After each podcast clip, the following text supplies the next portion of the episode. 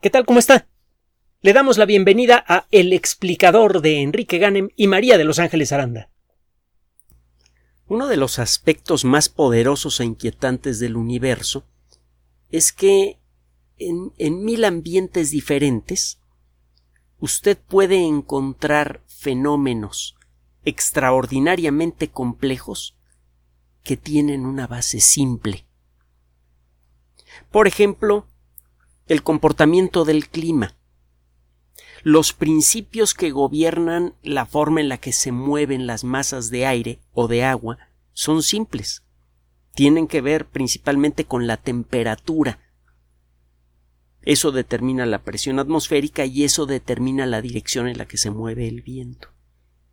Si usted quiere, si usted busca con detalle los fundamentos del comportamiento del clima, puede usted generar un jueguito de ecuaciones con características muy peculiares que se supone aprendemos aunque sea de manera general en la preparatoria, las famosas ecuaciones diferenciales, usted puede generar un juego de ecuaciones diferenciales, cada una de ellas describe con gran precisión un aspecto diferente del clima.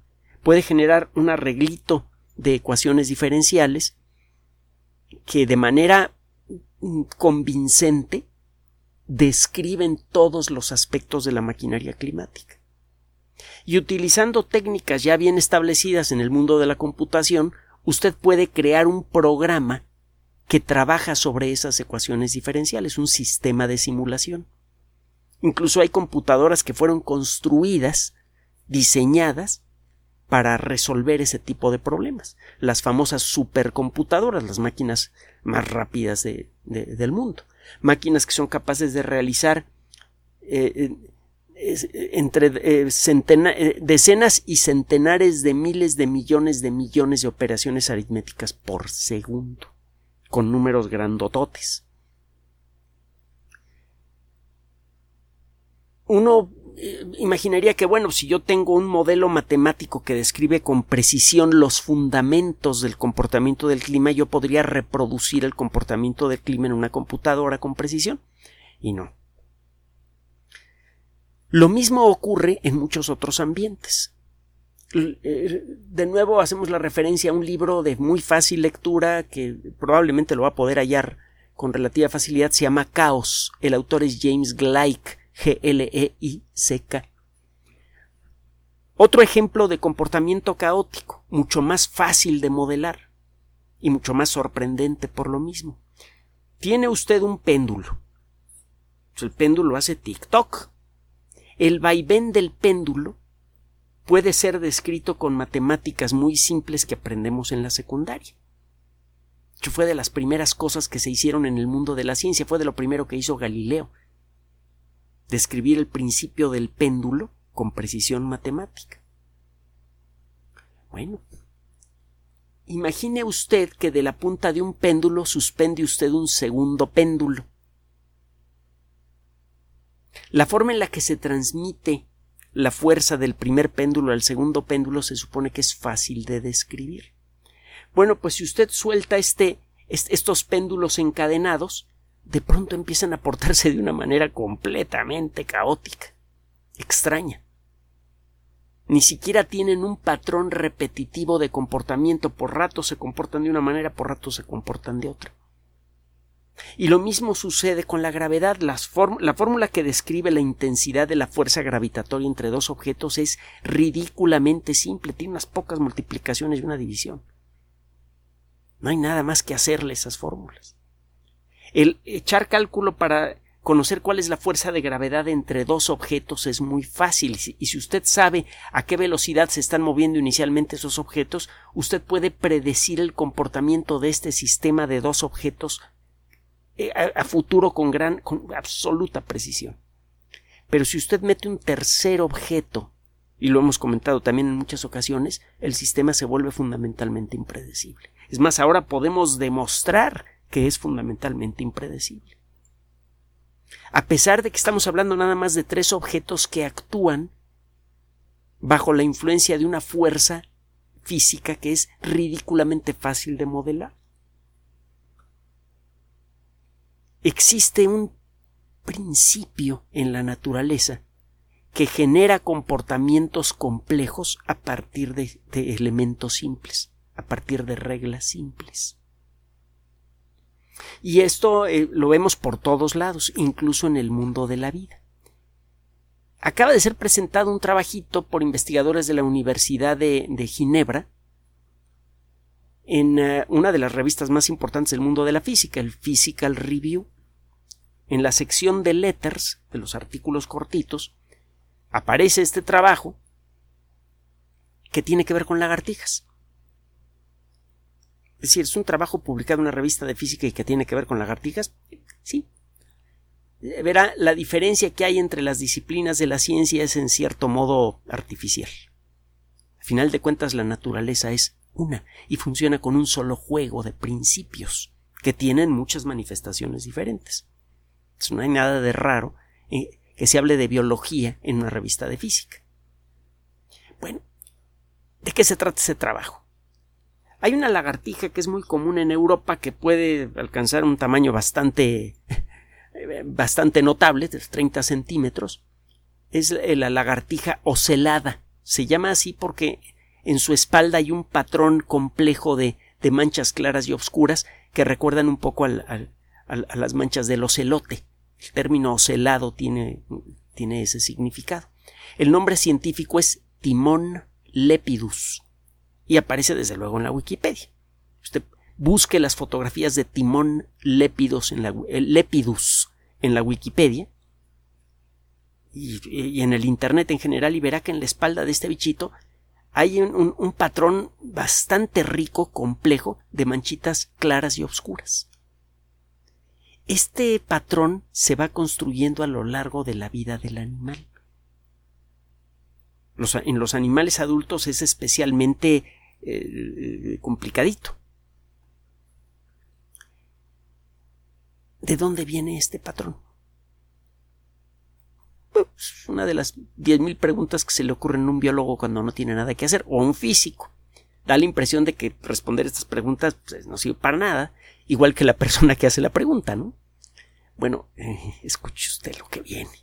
Está bien sabroso. Estos investigadores, que son expertos, entre otras cosas, en física y en computación, se dieron cuenta que estos patrones de puntitos, que son únicos para cada lagartija, para cada individuo, se parecen mucho a lo que se ve en la pantalla en un juego de computadora, una simulación de computadora muy simple que se llama el juego de la vida. Game of Life, búsquelo también en la Wikipedia. Hay muchos eh, ejemplos del juego de la vida por allí. Hay apps que puede descargar a su celular para echar a andar el juego de la vida en su celular. La idea es muy simple. Tiene usted un arreglo rectangular de celdillas.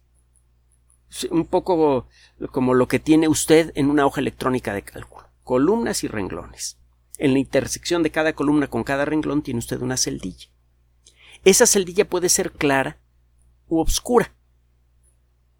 En cada ciclo, algunas celdillas claras se pueden volver obscuras y otras se pueden otras oscuras se pueden volver claras. Existen ciertas reglas. Las reglas detalladas búsquela usted en internet para no echarme un rollo demasiado largo. Pero el hecho es que usted determina si una, una celdilla permanece clara o se vuelve clara si tiene una cierta cantidad de celdillas claras en su alrededor inmediato. Cada celdilla tiene nueve vecinas. Bueno, tres, cuatro, cinco, seis, siete, ocho vecinas. Cada celdilla tiene ocho vecinas. Si el número de vecinas rebasa un cierto límite, el número de vecinas blancas rebasa un cierto límite, y la celdilla está de color negro, se vuelve blanca. Si está blanca, se queda blanca. Usted arranca el juego colocando a mano algunos, algunas celdillas en color claro. Y luego echa a andar el juego. Y la idea del juego es encontrar algún patrón inicial que tome más tiempo en desaparecer. Con el tiempo puede suceder que todas las celdillas se vuelvan negras. En ese momento se detiene la simulación. Entonces usted empieza experimentando con tantas manchitas así, así, así, así, Y cuando echa a andar la simulación empiezan a pasar cosas rarísimas. Por ejemplo, a veces aparece un patrón de celdillas blancas, que son tres o cuatro celdillas blancas, que comienza a caminar por el área, de, el, área del, del juego, el área de la pantalla. A veces aparecen unos grumitos de color blanco que de pronto avientan bolitas blancas. A veces empiezan a aparecer patrones romboidales que crecen y se hacen pequeños durante un tiempo y luego desaparecen. Aparece un proceso muy complejo a partir de reglas muy simples. Durante el, progreso del juego, sobre todo si tiene usted muchísimas celdillas, aparecen patrones de colores claros y oscuros muy peculiares que son esencialmente idénticos a los patrones que ve usted en la espalda de las lagartijas oceladas. De eso se dieron cuenta los investigadores. De hecho, lo que hicieron fue crear un sistema de simulación en el que consideraron además un elemento adicional.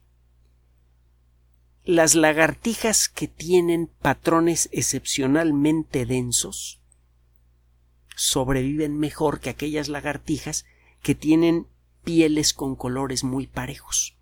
Resulta que estas lagartijas viven en ambientes eh, donde hay muchas rocas, donde hay mucha arena con, granitos de, distintos colores, y aquellos animales que tienen un patrón complejo en la espalda se confunden mejor con el entorno en donde viven.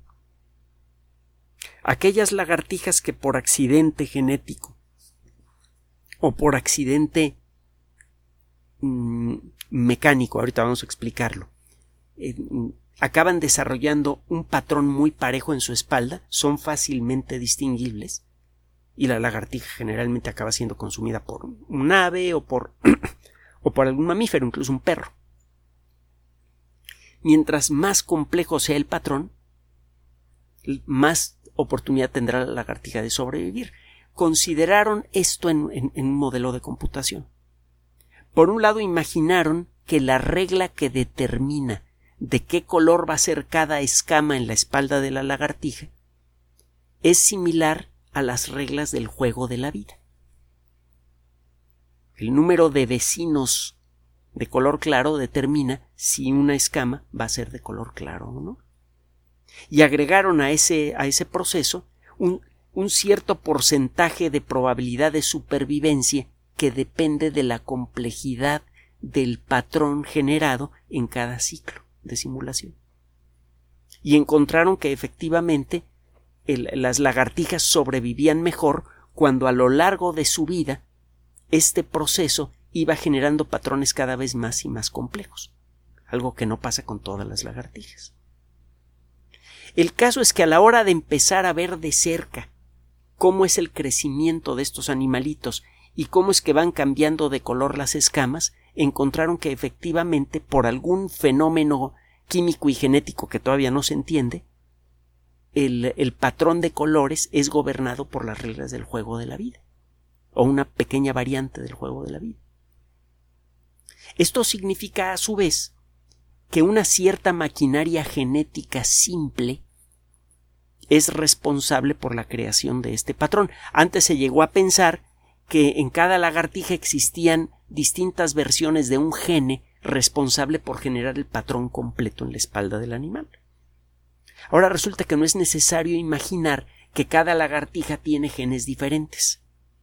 Todas tienen los mismos genes.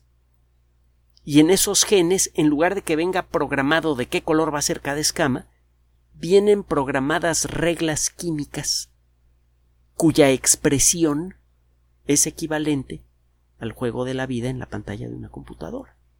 Si se concentra una cierta cantidad de sustancia que, consigue que una escama se vuelva de color claro, esa escama seguirá produciendo esas sustancias siempre y cuando tenga vecinas que hagan lo mismo. A lo largo de la vida del animal eso va generando un patrón muy complejo de manchas claras y oscuras. Y eso le otorga un valor de supervivencia. Entonces de pronto empezamos a entender mejor cómo es que se generan patrones complejos en la espalda, bueno, en el cuerpo de muchos animales, como consecuencia de reglas genéticas simples. Eso por sí mismo ya es muy interesante. De pronto, uno de los aspectos fundamentales del proceso de evolución, que tiene que ver con el que un organismo no sea visto por los depredadores y que sí sea distinguible para parejas del sexo opuesto, tiene una explicación molecular simple. Podemos entender mejor el fenómeno de la evolución. Y eso siempre es interesante y eventualmente es valioso. Pero hay un aspecto que es todavía más emocionante. Resulta que hay patrones complejos parecidos en la forma en la que se van dispersando células en un embrión en crecimiento. Si usted marca a las células precursoras del sistema nervioso de un animal en un embrión en crecimiento, usted muchas veces encuentra patrones complejos no muy diferentes a lo que ve en la espalda de esta lagartija. Hemos llegado a creer que estos patrones complejos son generados por un juego muy complejo, muy elaborado, muy difícil de entender de distintos genes que se van activando y desactivando durante el desarrollo embrionario y esto tiene como consecuencia la creación de un animalito completo, de un ser vivo completo. Y es por esto que muchos investigadores se han desesperado ante la posibilidad de crear un brazo nuevo para una persona que lo ha perdido en un accidente. Porque da la impresión de que el proceso de señalización molecular de las células madre que podrían regenerar el brazo de una persona es tan complejo que nunca lo vamos a poder entender. El asunto es que hay motivos. Falta hacer los trabajos para ver si esto es cierto, pero hay motivos buenos para creer que el patrón de desarrollo de células en un embrión o en un muñón de células madre podría respetar, podría generar estructuras complejas como un brazo completo con sistema nervioso, sistema circulatorio y todo el rollo, a partir de reglas simples que gobiernan la forma en la que se van colocando las células al ir creciendo el muñón. Se ha visto eso en el caso de salamandras que sí pueden regenerar sus brazos.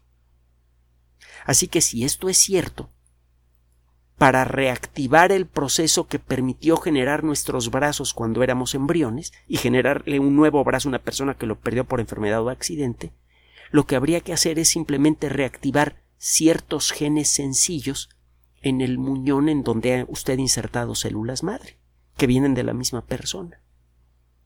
Hay experimentos que acabamos de mencionar recientemente que han logrado hacer crecer partes cada vez más funcionales de extremidades de rana, inspirados en ideas simples como esta. Este descubrimiento podría dar una clave matemática que podría servir para acelerar el progreso de los esfuerzos de los médicos modernos que pretenden ayudarnos a restablecer extremidades y órganos completos a partir de nuestras propias células. Eso podría servir para extender de manera espectacular la vida y la salud de miles de millones de personas. Entonces, de pronto, el ponerse a estudiar la espalda de las lagartijas y ponerse a jugar juegos tontos de computación puede tener consecuencias enormes. ¿Sabe? No existe conocimiento que no sea útil. No existe conocimiento que no pueda producir resultados fabulosos. Lo que vale en el mundo de la ciencia es que un conocimiento sea sólido, sea verificable, sea repetible, no importa si se trata de un jueguito que sirve para describir cómo se forman eh, eh, los patrones de colores en las escamas de las lagartijas. Mientras ese conocimiento sea sólido y sea repetible, se le considera valioso. Y se convierte en una herramienta que va a parar a la caja de herramientas de la gente que genera tecnología. Y si logramos colocar suficientes herramientas en esa caja, esas personas que convierten el conocimiento científico en cosas prácticas, de pronto pueden empezar a hacer cosas maravillosas. Cosas maravillosas que pueden mejorar nuestra salud, que pueden permitirnos una nueva relación con el ecosistema terrestre, que pueden permitirnos que nos pueden abrir el universo entero.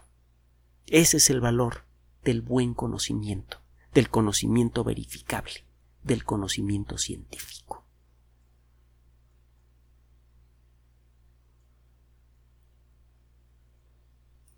Gracias por su atención. Además de nuestro sitio electrónico www.alexplicador.net, por sugerencia suya tenemos abierto un espacio en Patreon, el explicador Enrique Ganem, y en PayPal, el explicador patrocinio por los que gracias a su apoyo sostenemos este espacio.